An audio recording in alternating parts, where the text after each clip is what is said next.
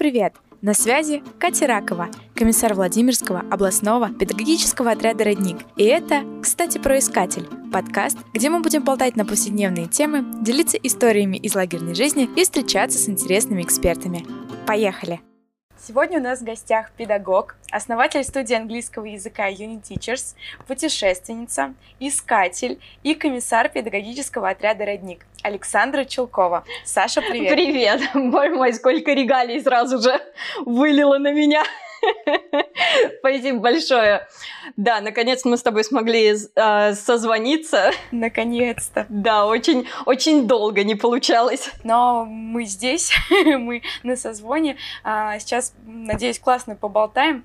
А, вот, сегодня я хочу поговорить с тобой на твою, наверное, любимую, очень тебе знакомую тему английского языка а, и насколько английский язык важен для современного человека.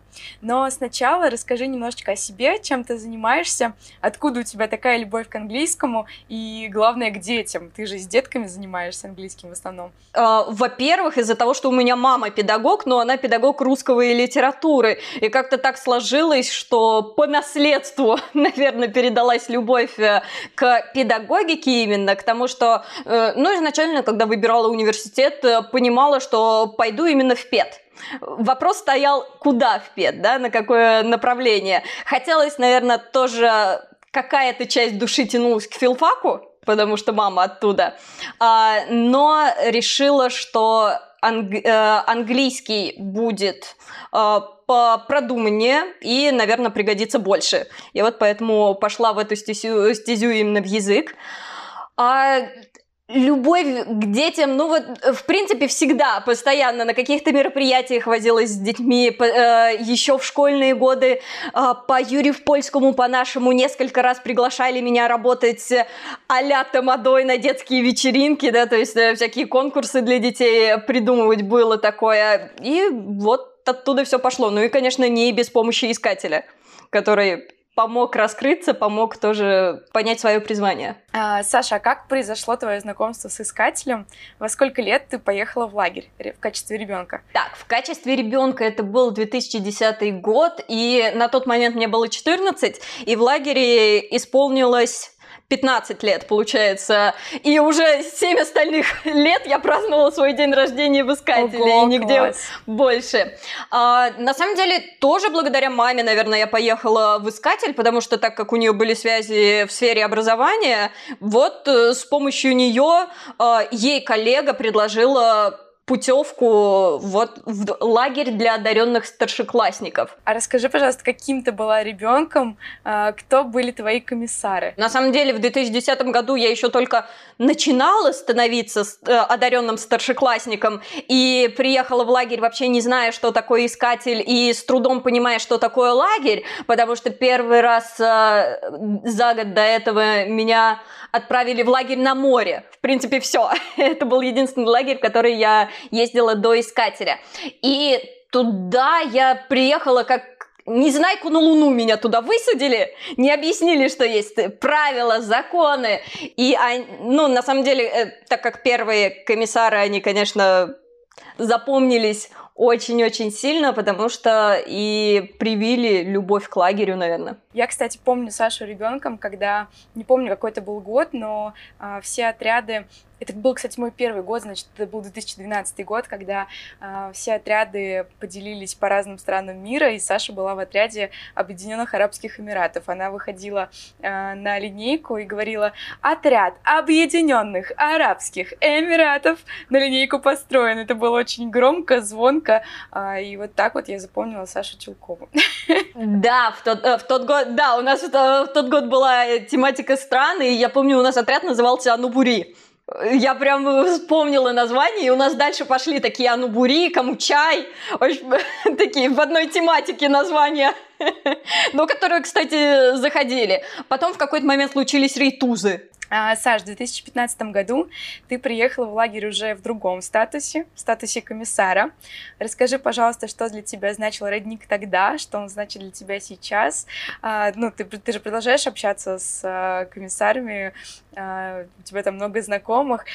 И повлиял ли как-то, повлияли ли все эти года проведенные в искателе, на твою дальнейшую жизнь? Да, конечно, сто процентов повлияли. И, э, ну, как-то путь у меня э, от искателя до комиссара становился очень плавно, да, то есть первый год я особо не выделялась ничем в искателе, и потом по надрастающей до старшего товарища и уже было понятно, что да, я пойду в школу родника и пойду комиссаром, но случилось так, что я-то приехала в первый свой год комиссарство на методическую службу.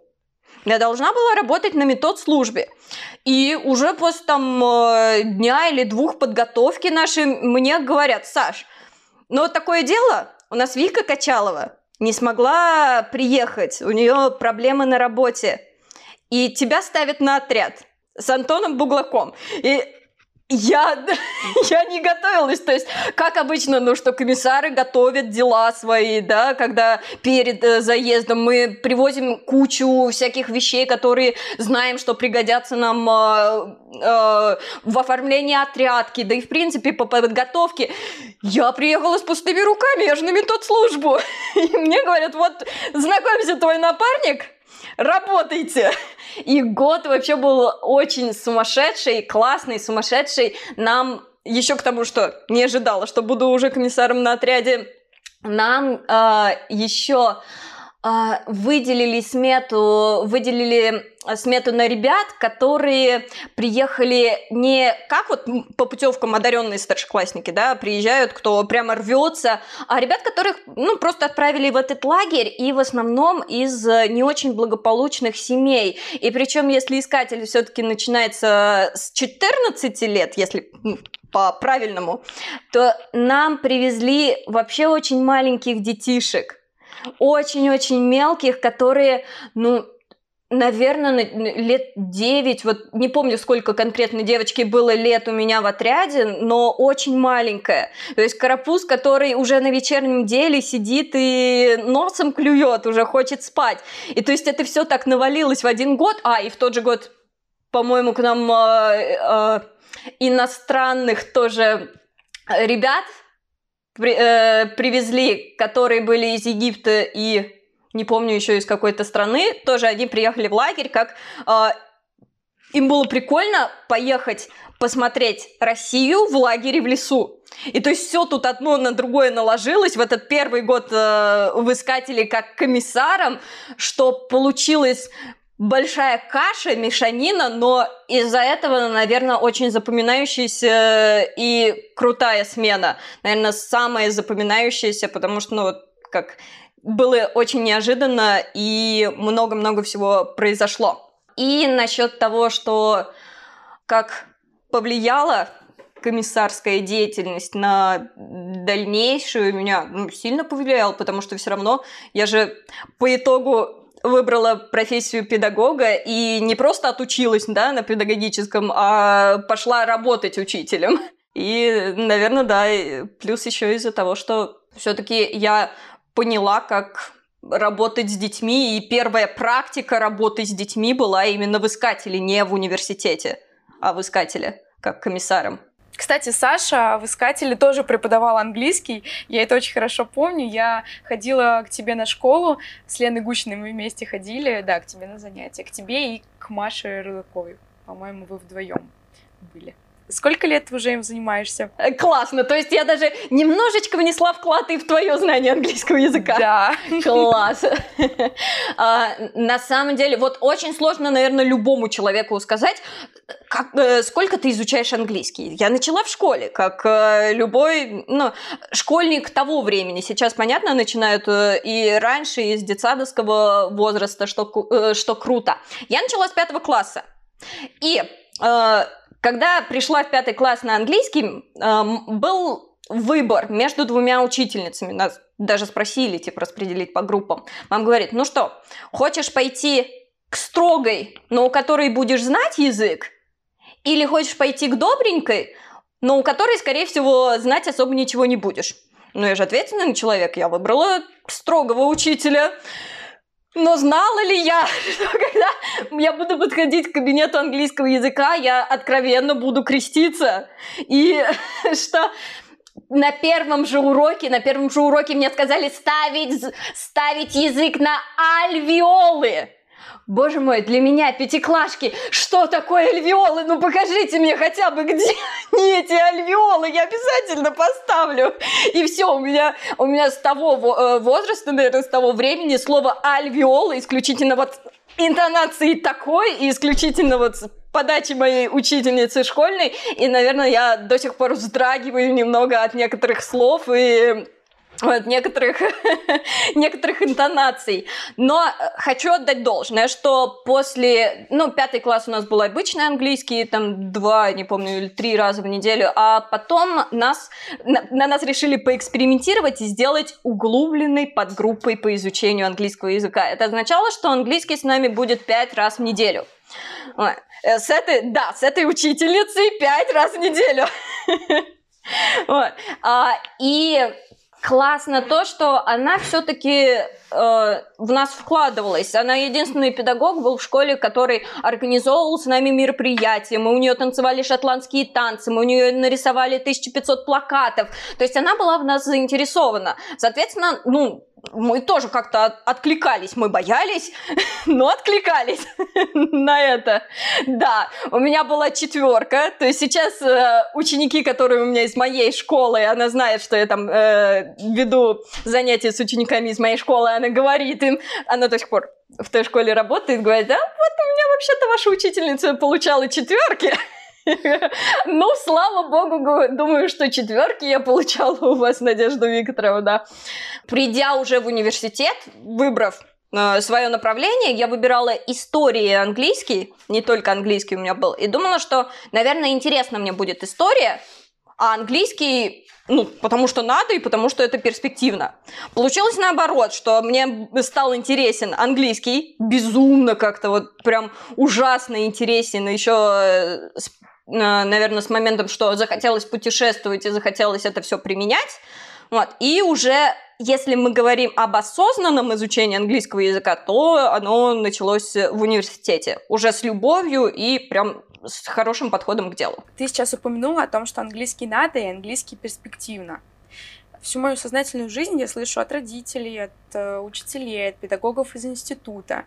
Учи английский, потому что без него никуда, на хорошую работу без английского не устроиться и так далее и тому подобное, да. Не спорю, знание английского языка действительно очень важно и открывает перед тобой большие возможности. Но вот у меня, например, английский абсолютно базовый, и я вроде бы как прекрасно себя чувствую. Конечно, до того момента, пока я не приезжаю в другую страну и не начинаю общаться с иностранцами на темы, выходящие за пределы фраз «как тебя зовут», чем ты занимаешься и какая сегодня прекрасная погода на улице.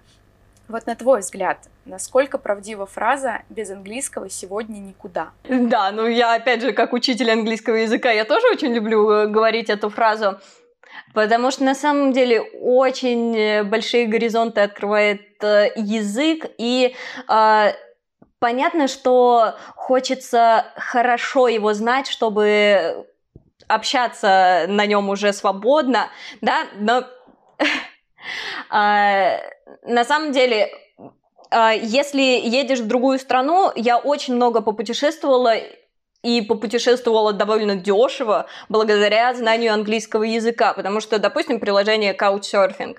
А, можно найти человека, с которым хочется пообщаться, с которым общие интересы, и, соответственно, у него пожить, да, и это сразу уже открывает тебе другой взгляд на страну, потому что это другой взгляд, это другие возможности. Он покажет те места, которых ты не прочитаешь ни в справочнике, ни в интернете, да, какую-нибудь кафешку, мимо которой ты в обычной жизни просто путешествуя сам пройдешь, потому что выглядит она невзрачно. А на самом деле там самое вкусное пицца в мире, не знаю, в Италии подается. А, поэтому, да, я совершенно согласна с фразой, что без английского никуда, и а, это подтверждает то, что сейчас английским э, начинают заниматься с малых лет. Наконец-то мы дошли до этого, что даже у нас в России английский э, стараются учить, ну, хотя с трех, с четырех лет у нас есть э, такие ученики. И опять же, взрослые, кто в свое время не выучил английский, но сейчас понимает, э, что это необходимо и хочется как-то разъясняться, тоже приходят на занятия. То есть получается, что у нас ученики от э, трех до, не знаю, 50, наверное, лет самой старшей ученицы. А, судя по твоему инстаграму и судя по хайлайтсам в твоем инстаграме, ты очень много путешествуешь. Я посмотрела, там Латвия, и Нидерланды, и Бельгия, Франция, Португалия, э, Испания, э, что еще я не упомянула.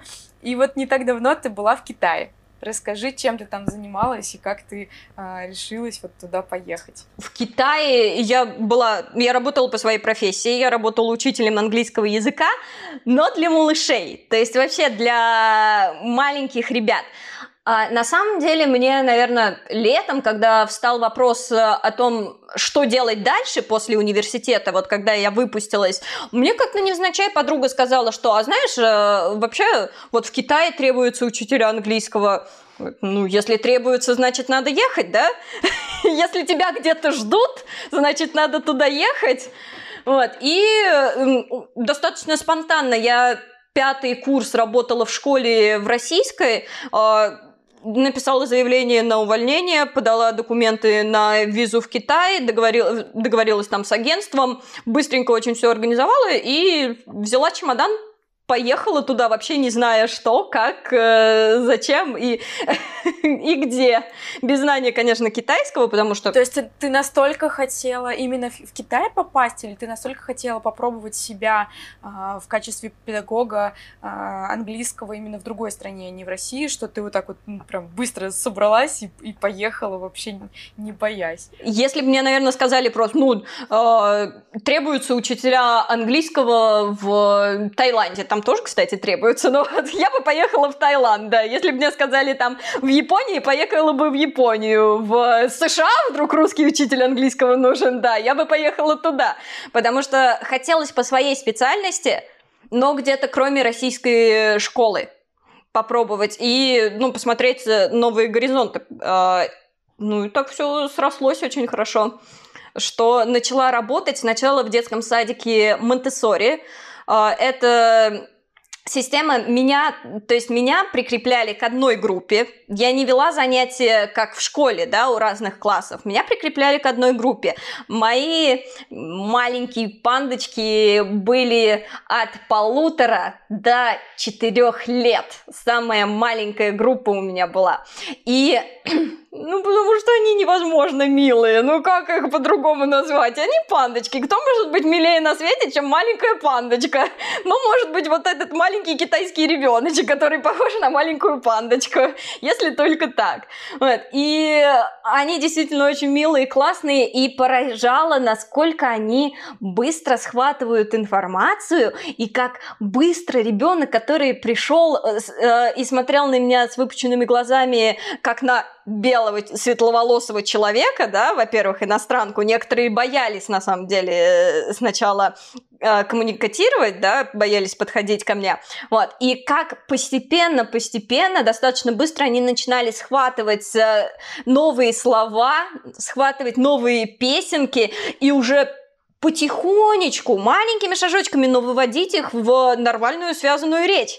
И это очень классно, когда к тебе приходит ребенок, который вообще тебя боится, да, и потом ты становишься его любимым учителем, и он начинает с тобой пытаться говорить на английском языке, ну, а песни английские, и там сказать про погоду и как настроение, они уже к там трем-четырем годам могут совершенно спокойно, потому что ты становишься частью их жизни, да, ты с ними на протяжении всего, можно сказать, дня.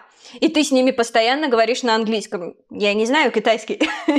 И, соответственно, да, как я с ними изъяснялась, жестами или на английском языке. И так они усваивали. У нас был там, да, то есть э, был урок английского каждый день, 30 минут. Э, мы садились в такой кружочек, они садились, брали подушечки, садились, э, и мы пели песенки, изучали новые темы. Вот. Но и если рассказывать, в принципе, о системе монте то это, наверное, будет очень долго. Я вот со своей стороны лучше как учитель английского языка вот в таком классе. Сколько ты по времени прожила в Китае? Два года. То есть первый год вот в этой школе Монтессори. Потом приехала, вышла замуж. Мы с мужем немножечко попутешествовали. И э, поехали второй год. И уже э, сначала я жила в Пекине, потом уехала в город Шиньян. Он, ну так, на северо востоке от Пекина, 5 часов до него добираться. А, и уже там второй год жила э, и вела так называемые тренинг-центры. Вот занятия уже в тренинг-центре это а, примерно как обычные занятия в дополнительного образования, да, но только вот с, где ты говоришь исключительно на английском и где Ча- час у нас были уроки, опять же, от мала до велика, то есть группы совершенно разных э, возрастов были, и там уже разные занятия. Вот, и как раз этот второй год мы застали в Китае пандемию, когда все начиналось, да, когда бабушки и дедушки смотрели это все по телевизору, им рассказывали, что у нас в Китае вообще все очень-очень страшно, а мы там сидим и ведем занятия, да. И говорит, да, в принципе, у нас все нормально тут. И потом тоже перешли на онлайн обучение, и в конце концов э, уехали обратно в Россию, так как визы заканчивались. А удалось посмотреть, посетить какие-то достопримечательности, а, чем-то интересным позаниматься еще в Китае, кроме работы? Да, конечно. То есть работой все сто процентов не ограничивалось. Понятно, что все достопримечательности Пекина, такие как э, Запретный город, Великая Китайская стена, Летний дворец, это все обошлось сразу же э, в первые месяцы приезда Великая Китайская стена только чуть-чуть там попозже была. И э, ты просто еще и погружаешься в жизнь в жизнь Китая, в жизнь народа. И вот этим классно жить в другой стране, что ты не только смотришь достопримечательности, но и, допустим, э, ходишь в китайский клуб, да, ты сравниваешь, э, как ночной клуб отличается наш от китайского, а там еще иностранцам вход свободный, так как мы считаем да, очень круто, если иностранец пришел э, в, ки- в китайский клуб, вот, и то есть для нас там все бесплатно. И некоторые рестораны тоже, бары, ты заходишь и заходи, гость дорогой, ты, мы тебя очень-очень сильно ждали, и там какой-нибудь приятный подарочек. А, и, конечно, люди на улицах постоянно с нами фотографируются, э, постоянно.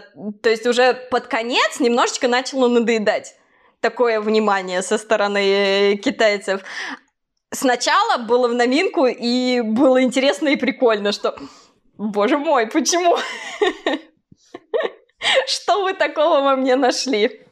Вот. Так что, получается, два года и таких очень насыщенных. Благодаря интернету все мы знаем такие советы, а, относящиеся к изучению языка, как, например, читайте иностранную литературу, смотрите зарубежные, там, зарубежные фильмы, зарубежный YouTube а, с субтитрами э, и еще много всяких разных. А есть ли у тебя какие-то личные лайфхаки, которыми ты делишься со своими маленькими и взрослыми клиентами и которыми могла бы поделиться с нами? Как нам лучше всего учить английский? Почему важно смотреть, читать? Потому что ты, мы не живем в языковой среде. Мы не разговариваем каждый день на английском, а надо бы, потому что вот так ты как раз выучишь на хорошем уровне иностранный язык. Поэтому главный совет – окружайте себя английским. Одно, один из способов – да, фильмы, книги. А, договоритесь с каким-нибудь другом переписываться на английском, попробуйте, почему нет? А, это реально поможет, потому что когда э, вы переписываетесь, вы уже начинаете потихонечку думать на английском, да, потом а, как бы я эту фразу перевел, на английский язык. Не знаю, переведите все свои футболки, которые вы купили с английскими надписями, и выбросьте те, которые оказались дурацкими. Просто окружайте себя языком, тогда все получится. Это моя проблема, кстати. Если я где-то за границей покупаю футболку, я сразу же достаю, включаю интернет, достаю переводчик и смотрю, угу, так, нормально ли там что-то написано или не очень. Да-да-да, это, это очень правильно, да. Вот у китайцев такая проблема. Очень часто они попадают в оказии со всеми этими надписями, да, потому что старшее поколение не знает еще английский, а молодое поколение пока что не знает английский. Очень много таких смешных ситуаций у них. Саш, традиционный блиц. А, первый вопрос. Твое самое яркое и самое запоминающееся искательское дело? Наверное, как первое, это Матадор, где я приняла активное участие на своей первой смене. И мамы, после которого, ну, пол лагеря, наверное, ревела и звонила своим мамам, потому что последняя э, последняя фраза Вовы Климова была «возьмите телефоны, позвоните своим мамам». и мы просто все звонили. А, вопрос номер два. Твоя самая любимая искательская песня? Так, ну, наверное, «Чудо». Люблю ее, хорошая. И третий вопрос. Одаренные старшеклассники или маленькие детки? Хм, а это вот уже с подвохом вопрос. Наверное, интереснее мне заниматься и работать с старшеклассниками, потому что э, больше тем на то, чтобы поговорить, и больше можно нафантазировать с уроками и придумать э, чего, что-то очень классное, крутое, интересное. Но маленьких деток тоже люблю. Саша, спасибо тебе огромное за нашу онлайн-встречу, за то, что поделилась своим опытом в изучении и преподавании английского языка, дала дельные советы, которые, надеюсь, помогут стать успешнее в изучении английского. А, если вдруг вы понимаете, что вам нужна помощь а, в английском языке, то вам к Саше и к Саше, к ее супругу, в студию английского языка Uni Teachers. Саша, спасибо большое. И тебе спасибо большое. Пока, ждем новых учеников. Пока-пока. С вами был подкаст «Кстати, про искатель», его ведущая Катя Ракова и наш гость Саша Челкова. Спасибо, что слушаете нас, а за обновлениями следите в нашей группе ВКонтакте, а также в Инстаграме про искатель. Пока-пока! thank you